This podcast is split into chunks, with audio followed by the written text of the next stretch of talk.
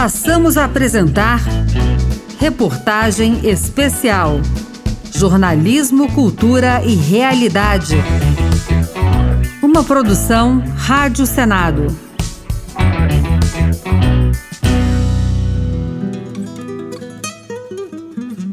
Entre os dias 31 de outubro e 12 de novembro acontece na Escócia a COP26, uma reunião para debater o futuro do planeta sob o prisma das mudanças climáticas. E o papo é muito sério. O planeta está em superaquecimento contínuo e as consequências que a gente só vê em filmes de ficção já dão vários e graves sinais. O alerta mais contundente veio do relatório da ONU sobre mudanças climáticas, o IPCC. Nele, cientistas de 66 países concluíram que o aquecimento global é fruto da ação humana e isso cada vez mais afeta, inclusive, o futuro da produção de alimentos no mundo. Acompanhe a série de reportagens A Natureza dá o seu recado, com os repórteres Paula Groba e Rodrigo Rezende uma produção Rádio Senado. Eu me chamo Ginercina, faço parte da agricultura familiar, sou produtora de agrofloresta, desde hortaliças a árvores nativas e frutíferas. É há mais ou menos mais de sete anos que a gente vem notando a transformação do clima, principalmente com relação às chuvas. O ano passado a gente teve grande dificuldade mesmo, sol muito quente, e aí diminuiu bastante. Hoje a gente está produzindo quase que para consumo e bem pouco. Nossos riachos não existe mais. O pequeno produtor está sofrendo muito. Ginercina citou a escassez das chuvas. Não precisa nem ser cientista para observar pelas chuvas que as coisas estão mudando, ou chuvas formando grandes tempestades, causando alagamentos em certas partes do país, ou simplesmente a ausência delas. Na América do Sul, a mudança no regime das chuvas é ponto de destaque no IPCC, atraso no período chuvoso, secas mais elevadas. Carlos Rittel, do Observatório do Clima, observa que no Brasil as previsões ampliam o alerta. Dependendo dos cenários de mudanças climáticas, nós devemos observar um, uma, ah, uma, maior duração nos períodos de secas severas no Nordeste do Brasil, uma região que já é muito afetada por secas. Aumento eh, no número de, eh, de dias eh, muito secos, na frequência de secas em, em partes da Amazônia, é na frequência de temperaturas acima de 35 graus é, na Amazônia brasileira, numa região que tem é, várias cidades com temperaturas muito elevadas, e mudança de um regime de, de chuvas também é, no sudeste do Brasil. Né? Segundo o IPCC, o último relatório da ONU, que reuniu mais de 200 especialistas de 66 países, a ação humana está totalmente ligada ao aquecimento global em pelo menos 1,1 grau. O cientista Paulo Artacho, um dos membros do IPCC, explica que esse aumento é baseado na média mundial, mas no Brasil, a temperatura é ainda mais elevada. Em algumas áreas, como no Nordeste brasileiro, ela já aumentou 2,3 graus Celsius. Algumas regiões do leste da Amazônia, a temperatura já aumentou 2,1 graus. O impacto das mudanças do clima desordena o funcionamento dos ecossistemas.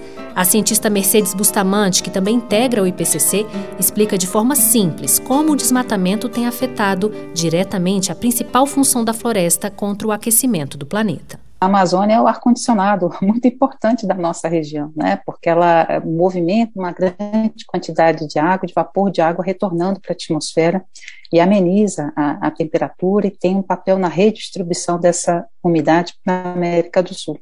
Então, ela vai perdendo as suas funções. E isso fez com que partes da Amazônia, detectadas então num trabalho recente, em vez agora de sequestrar carbono, começam a liberar mais carbono para a atmosfera. O Pantanal é outro bioma que tem sofrido com a ação humana. Em 2021, o fogo já consumiu mais de 260 mil hectares. Bustamante destaca que o Pantanal tem um complicador. O Pantanal preocupa bastante porque é um sistema naturalmente mais úmido, que desenvolveu menos estratégias para tolerar esses grandes incêndios e tem uma grande quantidade de carbono armazenada no solo. Então a preocupação é que com essas queimadas a gente também está contribuindo para a mudança do clima. O IPCC mostra que dois fatores são os maiores responsáveis pelo aumento da temperatura do planeta: a queima de combustíveis fósseis e o desmatamento. No Brasil, o nosso grande vilão é o desmatamento. 70% das emissões globais de gases de efeito estufa vindas do desmatamento acontecem no Brasil. Só em agosto desse ano foram desmatados na Amazônia o equivalente a cinco vezes o tamanho de Belo Horizonte. Em um mês, o pior índice dos últimos 10 anos grande parte é ilegal, segundo o cientista Carlos Nobre. Acima de 90% foram ilegais e a grande maioria, 45% foram terras griladas, eram terras públicas, pertenciam à União, e a grande maioria foram, foram desmatamentos em grandes propriedades. Bem, eu te conto tudo isso porque a minha, a sua vida e a vida do planeta dependem diretamente do fim da queima de combustíveis fósseis e de boa parte das vegetações nativas em pé. O futuro da humanidade depende, sobretudo, da ação integrada de todos os habitantes do planeta, como conclui o cientista Paulo Artacho que um americano faz do ponto de vista de emissão de gás de efeito estufa é. afeta um índio que está no Alto Rio Negro que nunca viu a cara de um homem branco e está isolado. Isto hoje é a realidade. E vice-versa, o que nós fazemos com a Amazônia afeta todos os 8 bilhões de pessoas. As mudanças climáticas já afetam a produção de alimentos, retiram empregos, promovem imigrações desordenadas e ainda comprometem a vida de quem mais preserva a natureza. Acompanhe a segunda parte da reportagem A Natureza dá o seu recado, uma produção Rádio Senado. A cadeia da devastação ambiental começa com o desmatamento, mas segue um caminho ainda mais amplo e preocupante. Aumenta a desigualdade social. A falta de chuvas reduz plantações e a queda no plantio gera pobreza no meio rural. O professor e cientista Paulo Artacho explica que as previsões de secas cada vez mais intensas no Nordeste, por exemplo, geram um cenário ainda mais desafiador para a produção de alimentos. O relatório do IPCC deixa claro que o Nordeste brasileiro vai sofrer uma forte redução na precipitação e um aumento significativo de temperatura. E o país vai ter que pensar onde nós vamos realocar milhões de brasileiros que hoje vivem no Nordeste, uma região semiárida, que pode se tornar uma região árida uh, no futuro muito próximo. E a segunda questão é a questão da, da capacidade do Brasil de produzir alimentos num clima muito mais seco do que nós temos hoje. O desmatamento gera pobreza e fome em comunidades que vivem também da floresta para tirar o próprio sustento.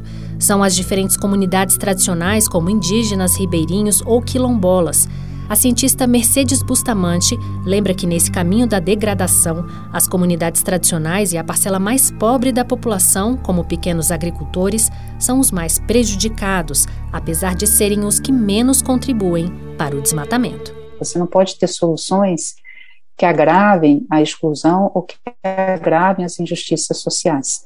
Novamente, essa questão da distribuição da responsabilidade né, para aqueles que geraram a maior parte do problema, que também tem mais condições é, econômicas de responder pelas soluções. A ativista ambiental Samela Satere Maué traz um relato simples, mas muito explicativo sobre a defesa dos povos da floresta para a preservação ambiental. Nós, povos indígenas, seguramos o céu para que ele não caia na nossa cabeça. Nós somos os principais defensores da natureza, nós somos os principais defensores do meio ambiente. Porque nós não temos um pensamento ganancioso de somente tirar, tirar, tirar e não devolver para a natureza. Porque nós entendemos a natureza e o nosso território como uma extensão do nosso corpo. Além das estiagens, mais pobreza e fome, os impactos climáticos geram deslocamentos humanos forçados, as chamadas migrações ambientais. O resultado são cidades mais inchadas e fontes inesgotáveis de poluição. A vida no campo ou na floresta ficou para trás. Mercedes Bustamante observa que um movimento contrário deveria estar sendo feito o Estado não está lá na ponta exatamente oferecendo os serviços básicos né, é, que deveria oferecer para essas populações. E a gente tem que olhar também que muitas das fronteiras do desmatamento, onde você teve o aumento da agricultura, você tem um aumento momentâneo da riqueza, mas é uma riqueza concentrada. E depois você tem a exclusão de boa parte dessa população que continua, na verdade, em situação de pobreza. Nessas discussões sobre o desmatamento e uso correto da terra, a atuação predatória ou não do agronegócio sempre vem à tona. No Senado, as opiniões se dividem. Para a senadora Cátia Abreu, hoje o Brasil sabe da importância da preservação dos biomas para a agricultura. De fato, nós somos grandes, mas que estamos cometendo um equívoco grave. Então, este é o grande caminho: valorizar o que somos e não perder esse valor por conta do desmatamento e da nossa nosso protagonismo lá fora, independente se nós poluímos pouco ou muito, mas estamos entre os 10 maiores poluidores.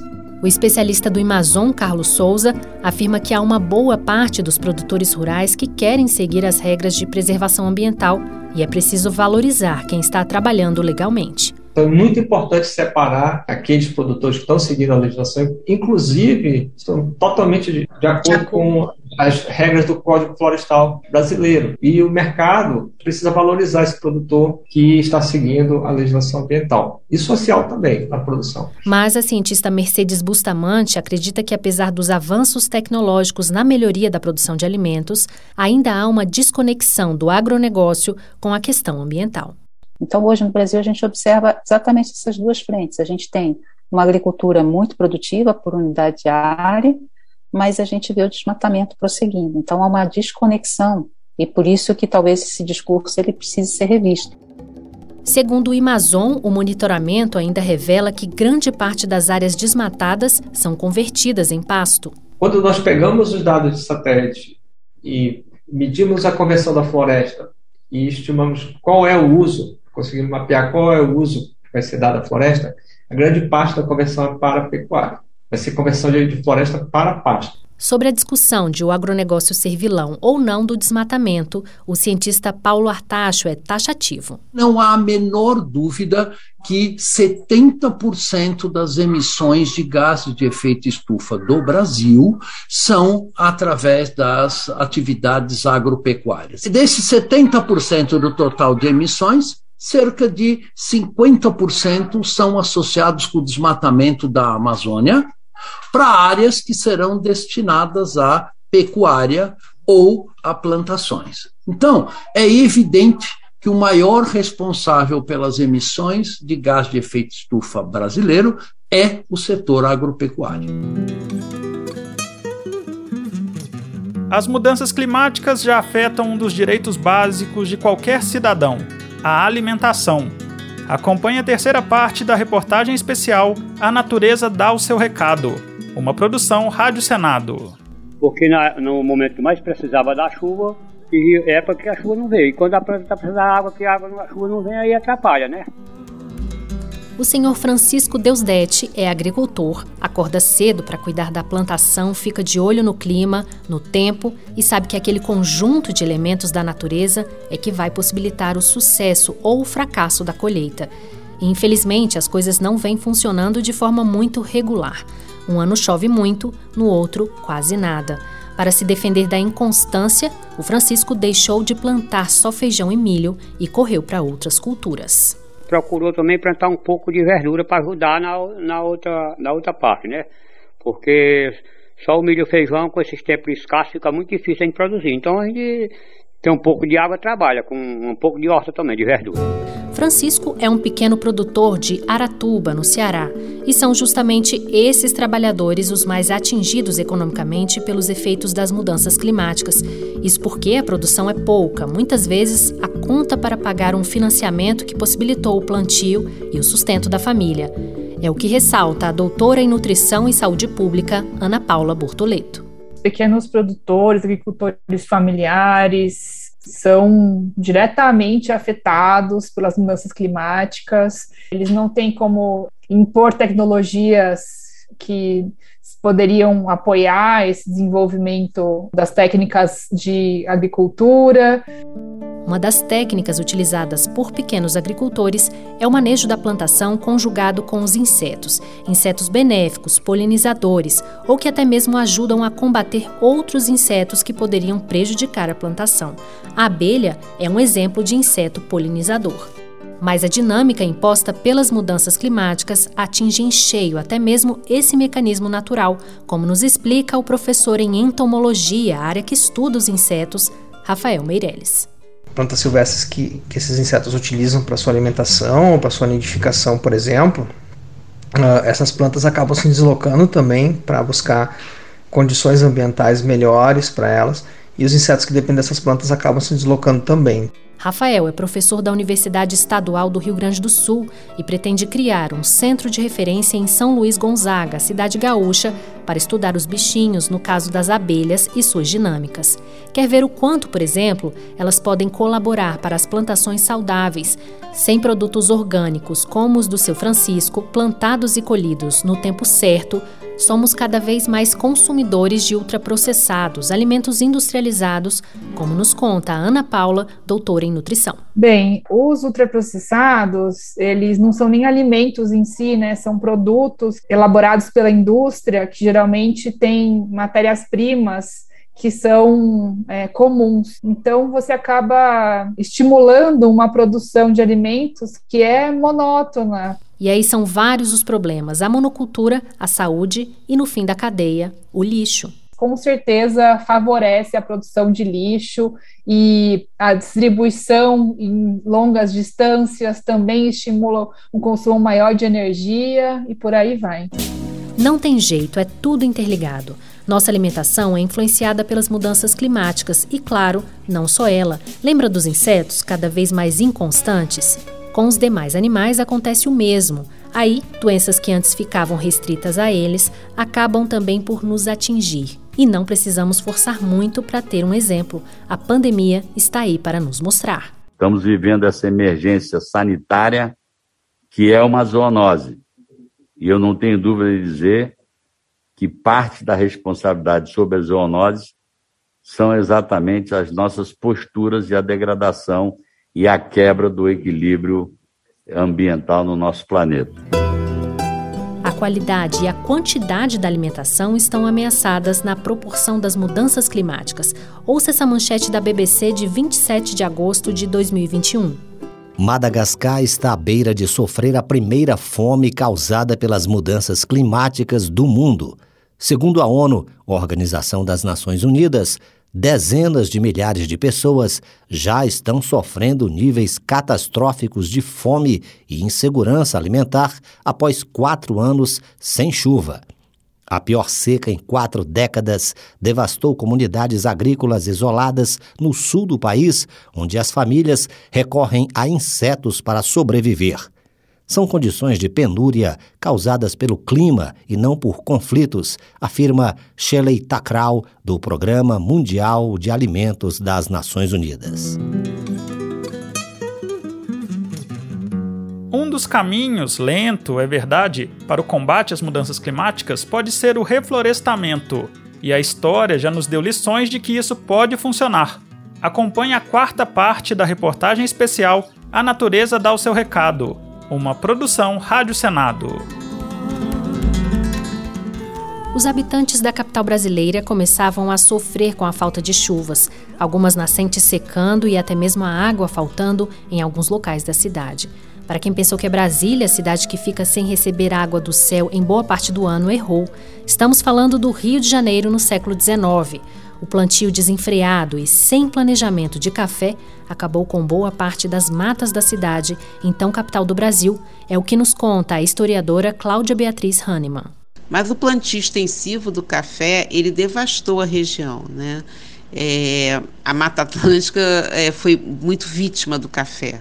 Né? E houve um, esse enorme desmatamento que foi somado a outros fatores, como corte de árvores para obtenção da lenha, né, para fazer carvão, também, já nessa primeira metade do século XIX, muitos relatórios ministeriais já falam de um processo de expropriação das terras da necessidade de proteção dos mananciais diante da dificuldade em se obter água na capital e as terríveis estiagens que eram sofridas pelos cariocas. Né? Hoje, aos pés do Corcovado e do Cristo Redentor, a Floresta da Tijuca se consolida de forma imponente, mas poucos sabem que ela é fruto de um reflorestamento justamente em meados do século XIX. As lições da antiga capital lá no século XIX devem ser trazidas para hoje, e até de forma urgente. Aquela medida de reflorestamento permitiu certa qualidade de vida aos habitantes do Rio de Janeiro, principalmente das áreas próximas à floresta. Hoje, o problema é maior e global. A economia já sente efeitos, com problemas na safra em determinadas regiões, enchentes em algumas cidades, altas temperaturas e sequidão em outras. E o reflorestamento ainda pode abrir margem benéfica na economia, caso do mercado de carbono, em debate no Congresso e incentivado pelo governador do Espírito Santo, Renato Casagrande. Mas que é bom que o Congresso continue debatendo, que é a regulamentação do mercado de carbono, né? ter uma regulamentação do mercado de carbono, debater esse tema, a gente criar de fato e definir o mercado de carbono é, no Brasil e que esteja em sintonia com aquilo que a Conferência das Partes vai debater em novembro é muito importante também. A conferência citada por Casa Grande ocorre na Escócia em novembro, a COP26. Será mais uma oportunidade para debater o tema. Para explicar direitinho sobre o mercado de carbono, vamos ouvir o João Lampreia, mestre em ciências ambientais que atua nessa área. O mercado de carbono é ou quando um governo regula as emissões de um determinado setor ou vários setores num país e permite que esses atores do setor vendam e comprem títulos de redução de emissão para compensar. Então, se a gente fala, por exemplo, olha, você só pode emitir 10 toneladas de carbono por ano. Se você emitir mais do que isso, você tem que comprar de alguém né, um certificado que mostra que aquela pessoa reduziu o tanto a mais que você emitiu. Se emitiu 11, você tem que mostrar que você comprou um certificado de uma tonelada. Então, o mercado de carbono é esse compra e vende de títulos de mitigação de emissões de gás de efeito estufa. João alerta que não é só o governo que pode agir no mercado de carbono. Então, ele pode se dar de uma maneira regulada num mercado uh, né, que funciona através da determinação de um governo, ou de maneira não regulada, voluntária, que é quando meramente a gente diz aqui, olha, eu é, plantei aqui uma porção de árvores ou reduzi aqui na minha indústria e consigo te provar que eu reduzi e te vender um certificado de redução de emissões. Tá a fim de comprar? Você pode, por vontade própria, sem ser obrigado pela regulação, ou seja, de maneira voluntária, seja uma empresa ou um indivíduo ou o que for, comprar aquele certificado de redução século XIX, ainda não havia nem ideia do que seria o mercado de carbono. Aqueles que pensaram na reconstrução da floresta da Tijuca tinham a cabeça no futuro e não só na economia, não é mesmo, Cláudia Beatriz? Esse é um legado para as futuras gerações e é algo que os homens do século XIX eles já pressentiam. Um ministro do Império escreveu, na segunda metade do século XIX, que se não se replantasse, se não se levasse adiante essa obra, aqueles que os sucedessem, né, as, as outras gerações, iriam contemplar, ele usou essa expressão, magoados, a ruína em que se havia transformado a floresta. Então, reflorestar é um gesto também para o futuro, sempre. Mas hoje a economia faz diferença. E não é só a macroeconomia, mas também a micro, a do pequeno produtor, feirante, comerciante ele sabe que a floresta também está ligada ao seu ganha-pão de alguma forma. É o caso do Miguel Cristóvão de Caspitrano, no Ceará. E isso fez com que os macros e os micro-organismos deixassem de produzir aquilo tudo que nos ajudava antes com a plantação natural, com a plantação convencional, que hoje é tudo querendo ver o dinheiro e esquecem de tratar do meio ambiente. Chegamos à última parte da reportagem A Natureza dá o seu recado, um panorama sobre como as mudanças climáticas já apresentam impactos no Brasil. Agora você vai saber quais são as saídas mais defendidas pelos especialistas para que o país contribua com a preservação ambiental do planeta e melhore a sua imagem internacional. Uma produção Rádio Senado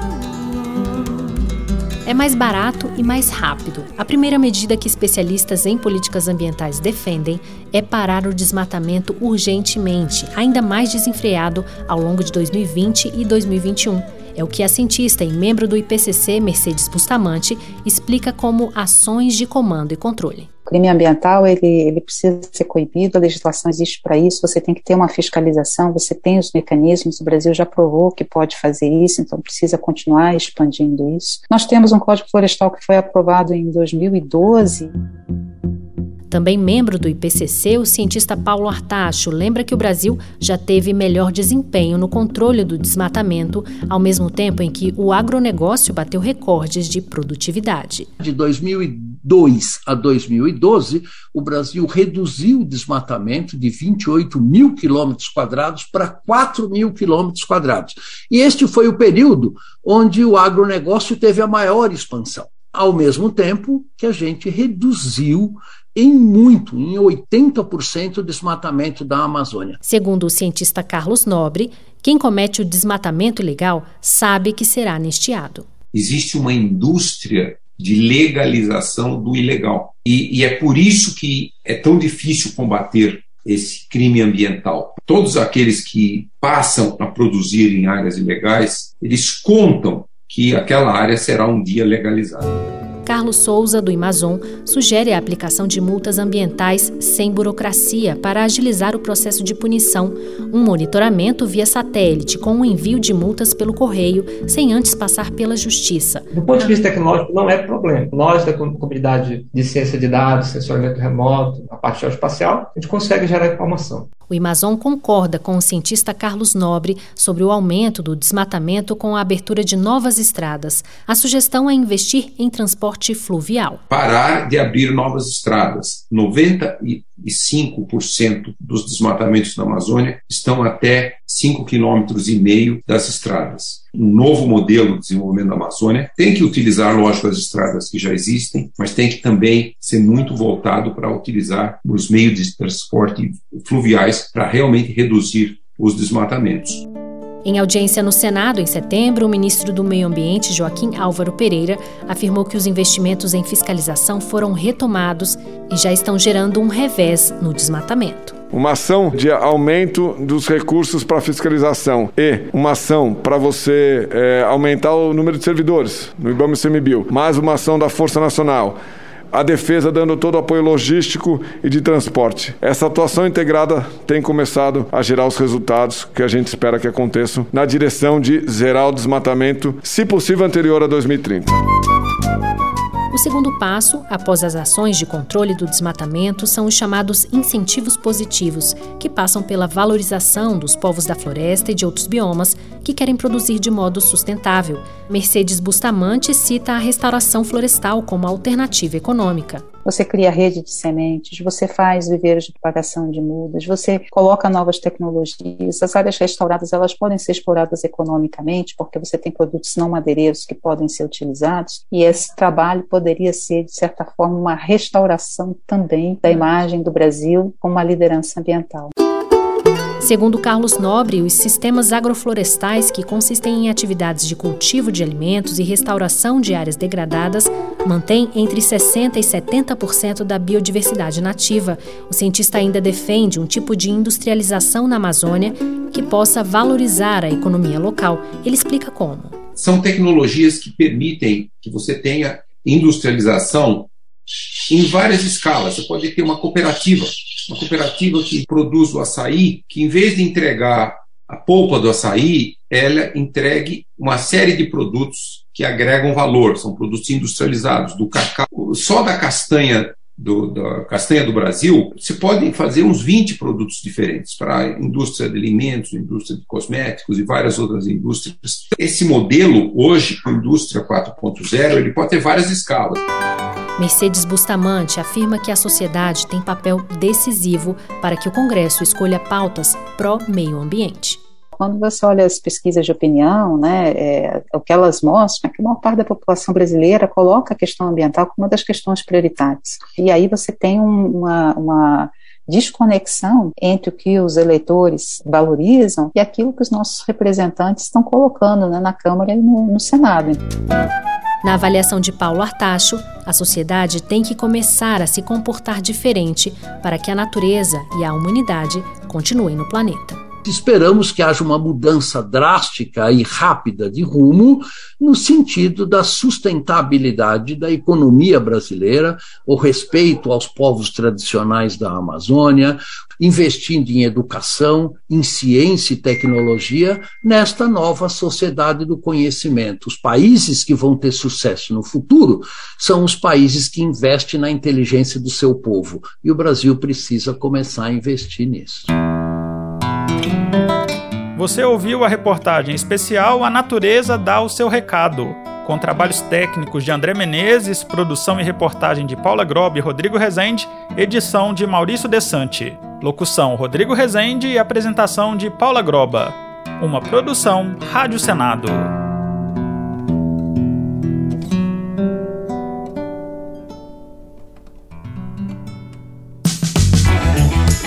Você acompanhou Reportagem Especial, uma produção Rádio Senado.